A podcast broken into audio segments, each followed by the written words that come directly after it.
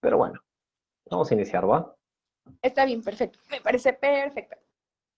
Perfecto, pues bienvenidos otra vez a este su podcast pediátrico, el podcast donde hablamos sobre temas de interés en pediatría, resolvemos tus dudas y el día de hoy vamos a hablar sobre un tema muy particular que es sobre alergias alimentarias y vamos a estar resolviendo tus dudas sobre alergias alimentarias. Para el día de hoy tenemos a la doctora Berenice eh, Rodríguez, ella es pediatra y alergóloga, es pediatra por parte del Centro Médico Nacional Siglo XXI y alergóloga e inmunóloga por el Centro Médico Nacional de Occidente. Obviamente está certificada por el Consejo Mexicano de Certificación en Pediatría, el Consejo Nacional de Inmunología y Alergia.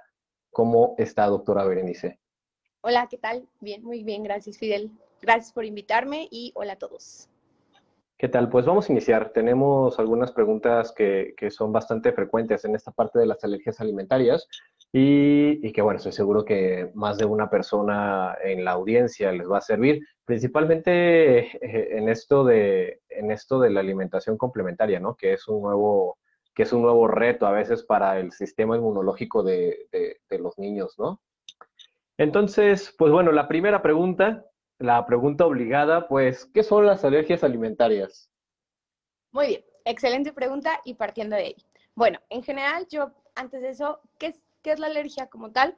Pues es la respuesta exagerada de nuestro cuerpo a algo que tiene que entrar, ya sea por vía respiratoria o por vía digestiva, ¿sale?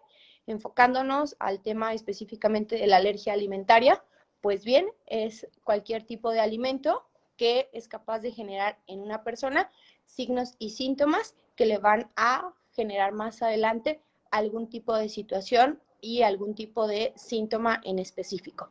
Puede ir a este tipo de síntomas, no necesariamente tiene que ser gastrointestinal, porque, eh, bien, la alergia se puede manifestar a cualquier, eh, en cualquier parte del cuerpo, desde lo que es la piel, los ojos, la nariz, el pulmón y a nivel gastrointestinal, ¿sale? Entonces, cuando nosotros tenemos este tipo de respuestas, no esperemos que únicamente las alergias alimentarias se manifiesten con síntomas gastrointestinales, es decir, síntomas de pancita. el picor puede ser uno de los síntomas, etcétera. Ya más adelante iremos desglosando todo esto, pero es esa parte, una respuesta exagerada de nuestro cuerpo a un alimento en particular. Ok, me parece interesante esto. Y ahorita que bien habla sobre esta parte de los alimentos y que pueden causar eh, pues diferentes respuestas en el cuerpo, ¿no? No solamente en la clásica que tenemos en cuenta, ¿no? O lo gastrointestinal o esta parte de la piel. Eh, pues bueno, no sé si nos puedas eh, comentar alguno de estos alimentos que los consideramos altamente alergénicos. Claro que sí. Ah, importante señalar que tenemos así los alergólogos por de rigor, sabemos que hay dos grupos de población muy importantes, los niños y los adultos, porque para ambos grupos de edad no van a ser los mismos tipos de alimento, ¿sale? En cuanto a los niños específicamente, se llevan el número uno, el huevo y la leche, ¿sabes? Después de esto tendríamos lo que serían los frutos secos, incluidos el maní, los cacahuates y posteriormente pescado y camarón, ¿sale? A diferencia de los adultos, en donde tenemos ahí que ya eh, los frutos secos cobran un, grado más importante, pero eso pues lo dejamos como tema extra. Ok, interesante, interesante. Y bueno, a todo esto, ¿no? A veces eh, siempre es un tema en esto de la alimentación complementaria, la introducción de alimentos alergénicos, a pesar que ya tenemos eh, mucha información, a veces puede ser un poco el miedo de los papás de introducir este tipo de, pues este tipo de alimentos, ¿no? De forma, eh, de forma temprana y a veces eh, lo que se llega a hacer es eh, ir retrasándolos, retrasándolos, retrasándolos, ¿no? Entonces creo que serían buenos algunos consejos para cómo evitar las alergias alimentarias, especialmente en esta parte del inicio de la, de la alimentación complementaria. Ok.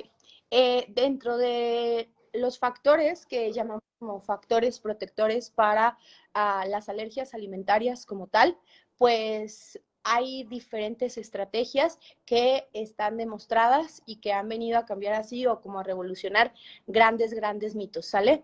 El número uno, favorecer antes que cualquier otro tipo de alimento la lactancia materna, ¿sale? Inclusive cuando esas mamás acuden a algún médico y les dice, ay, es que me, el doctor fulanito de tal me dijo que mi bebé tiene síntomas o parece que tiene una alergia a la, a la, a la leche de vaca, así es como lo mencionan, alergia a la leche.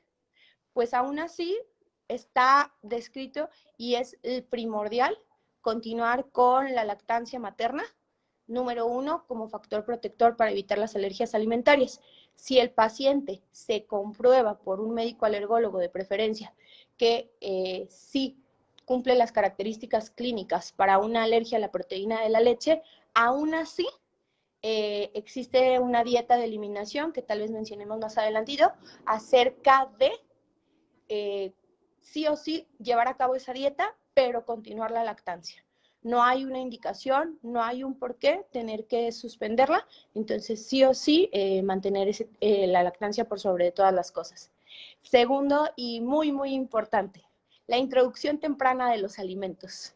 Eso es algo que ha venido así como que a, generar un revuelo en, el último tiempo, porque está demostrado y se recomienda sobre, por organismos internacionales con muy gran peso, la Organización Mundial de la Salud, a partir de los seis meses de edad, todos los niños deben de iniciar la alimentación complementaria. ¿Con qué? A base de proteínas, a base de todos los grupos alimentarios, únicamente dejando para después de los 12 meses de edad la toma de leche entera como tal. Ni siquiera como una etapa 3 o algo por el estilo, que ya uh, otras farmacéuticas pues han, han evolucionado o tienen esas etapas, pero no, el lactante como tal tiene la capacidad de introducir la leche entera sin ningún problema, ¿sale? Entonces, esa sería una de las estrategias que mayor peso tiene. Ok, me parece, me parece una perfecta explicación. Y oye, una duda, ¿cómo, ¿cómo podemos identificar algunos datos de alarma en el caso de que se introduzca un nuevo alimento y no sea tan obvia la reacción? Por ejemplo, que te salgan ronchas, ¿no? Que yo creo que es como lo más eh, obvio que te llega a pasar cuando te comes algo y eres eh, alérgico, pero ¿cómo podemos eh, identificar y en el caso de que llegamos a, llegáramos a presentar alguno de estos datos, ¿Qué es lo que tenemos que hacer tanto a corto como, como, a, largo, como a largo plazo? Ok, primero que nada hay que explicarle a los papás que cómo va así a, llevarse a cabo esta parte de la introducción y de la, de la introducción de la alimentación complementaria. Y lo hacíamos muy diferente hace tantos años y lo hace, como lo hacemos ahorita, ¿no? Y mira, aquí seguimos. Entonces, eso es parte de, tranquilizar a los papás, primero que nada, porque ellos van a ser nuestros aliados. Nosotros no vamos a estar pegados con los niños. Entonces es necesario entrenarlos. Siempre digo eso, porque quienes se los van a llevar a su casa son ellos y los que van a ser capaces de identificar una reacción son ellos. ¿De acuerdo?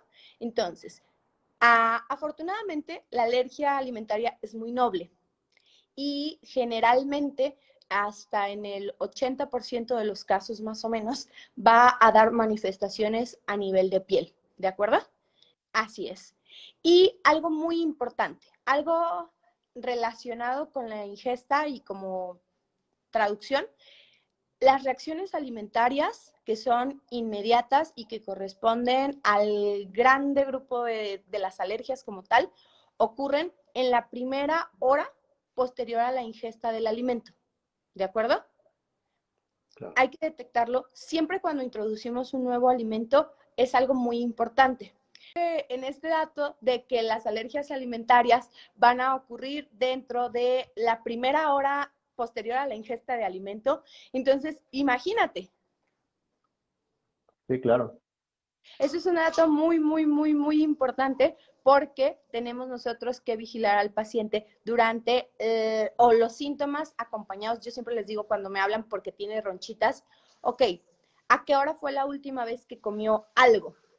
No, doctora, pues son como las 8 de la noche y no, pues él comió como a las 3 de la tarde. Ah, ok. No, pues alimentos no, la gran mayoría o una posibilidad muy amplia es que no se trate de alimentos, sino que estaba en el pasto jugando y entonces tal vez el césped o algo así fue lo que le generó la reacción, no como tal un alimento. ¿Sale? Eso cuando te manifestaciones a nivel de piel. Otras de las características que podemos tener, pues a nivel de vía respiratoria, simplemente un flush como poco característico, que sea un bebé que definitivamente él no tenga estos síntomas y posterior a la ingesta de un alimento empiece con un escurrimiento o cualquier tipo de manifestación muy localizada a nivel nasal, escurrimiento, estornudos, comezón, ¿ok? Otro de los datos eh, a nivel gastrointestinal, hay que ser como muy local, ¿sale? Cuando es las manifestaciones a nivel de nariz, a nivel de pulmón, una tos que él no tenía, pero es inmediato a que empiece el alimento, que a nivel pulmonar los síntomas son casi nunca son frecuentes, ¿de acuerdo? Y a nivel gastrointestinal, la presencia de diarrea o evacuaciones disminuidas en consistencia. Ok, entonces cualquiera de estos datos, pues bueno, ahora ya sabemos algunos datos que hay que tener en cuenta y en cuánto tiempo, y el eh, tiempo. pues identificarlos, ¿no? Y cuando las mamás tienen así como mucho temor de iniciar la alimentación y todo eso, yo siempre les digo que algo que puede ser para ellas de utilidad, para su tranquilidad y todo eso, llevar un diario de alimentos. Claro. Claro, claro. Creo que este último dato es como muy importante, ¿no? Si hay como mucha duda, pues bueno, el diario de alimentos estaría, suena bastante bien, estaría bastante bien que se hiciera.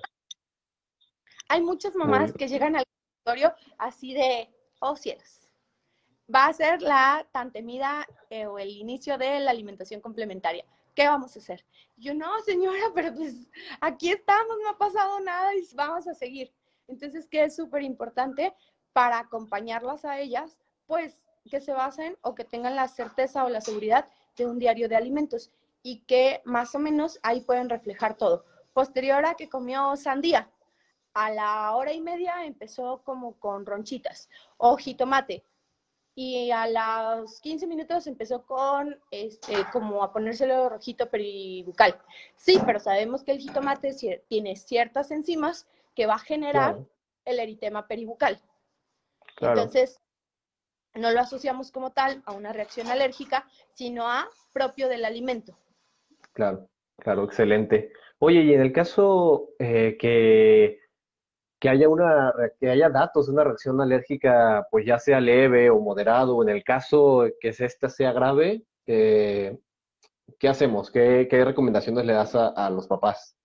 Lo primero, siempre, siempre es como mantener una comunicación muy estrecha con la persona que va a llevar el cuidado de su hijo. Eso es así como vital. Y este, esa comunicación tiene que ser eh, en cuanto empiezan los síntomas, adelante ¿Por qué? Porque si es una reacción exagerada y el paciente llega a generar una, anafilaxia, que es la reacción exagerada de la alergia, es la respuesta más fuerte que vamos a tener de la alergia, entonces sí o sí hay que correr al hospital. Siempre les digo, ni siquiera se entretengan en que yo les conteste el mensaje. En lo que vamos, porque en el consultorio me pongo así a explicarles qué es, son los datos que no queremos que les pase cuando se combinan dos uh, aparatos, es decir, tienen ronchas y aparte de pronto de la nada les empezó una diarrea tremenda, córrele al hospital, no me espere, porque cuando tenemos dos o más órganos del cuerpo involucrados, estamos hablando de una anafilaxia. Excelente, excelente. Entonces, no, no, no se esperen a que esa persona les responda, porque al menos en el hospital hay siempre alguna persona va a poder hacer algo más que si se quedan en casa. Excelente, me parecen perfectas todas tus, eh, todas tus recomendaciones, específicamente esta parte eh, que nos comentaste del diario, esta parte de los datos del arma que, que, hay que tener, que a veces, siempre se tiene a veces la duda, ¿no? Sobre será, no será, tengo que ir al hospital, no tengo que ir al hospital, pero bueno, ahora sabemos cuándo tenemos que ir al, al hospital de forma inmediata, ¿no? Porque, porque todo el mundo piensa que es como cuando ya tienes el problema respiratorio, ¿no? Cuando ya estás con las sibilancias, no puedo respirar, o sea... Exacto, no, no, no. ¿Cuándo hay que acudir al hospital? Te digo, la mayoría de las alergias de las alergias alimentarias te van a dar síntomas en piel y eso es una maravilla porque te está avisando. Te está avisando que no le des eso. Yo tenía una mamá que hace poco le hicimos unas pruebas precisamente al huevo y ella decía, no, es que como que sí tolera huevo, pero ese bebé va a guardería. Entonces, el riesgo de que ahí, por contaminación o que otro niño llegue del alimento, pues es... Sí, sí, sí. Entonces, yo, no, no me convence, tenemos que hacerle las pruebas. Y salieron unas ronchas así enormes de esa alergia, ¿no? Y en el consultorio, dentro de los tres minutos, se nos empezó a prender. Ah. O sea, todo rojo, todo así. Y yo, señora, esto es una alergia. Así es la alergia. Entonces, no, ajá, la alergia es muy sintomática. Si es o no es. Vale, entonces, bueno, aparte obviamente consultarlo directamente con los expertos, ¿no? En este caso, los, los alergólogos, que bueno, de por sí creo que son como poquitos en el país. Estamos hablando específicamente en México, pero si tienen la oportunidad de consultarlo con, con un experto que son ustedes, eh, pues qué mejor, ¿no? Para, para que tampoco, pues, eliminar, dirías tú, ver qué tan importante es este alimento en la vida de, de este niño y en el caso necesario, pues bueno, hacer como todo el protocolo que tenga que hacer para hacer posteriormente una reintroducción. Así es, no es lo mismo y no, no impacta de la misma forma eh, el huevo por la cantidad de proteínas que tiene. Claro. Que el niño no puede comer plátano. Claro, claro. pues bueno, Sí, claro, hay que, hay que hacer, ahora sí que hay que individualizar cada caso, incluyendo los síntomas que pueden llegar a tener estos niños, ¿no? Así es. Pues bueno, creo que, creo que con esto vamos a terminar el pediátrico del día de hoy. Les agradezco absolutamente a todos por haber estado eh, esta noche, habernos regalado este tiempo con, eh, con ustedes. Y pues bueno, déjanos tus datos de contacto, tus redes sociales, por si alguien tiene eh, alguna duda, por si alguien quiere hacerte una, este, una consulta sobre alergia alimentaria.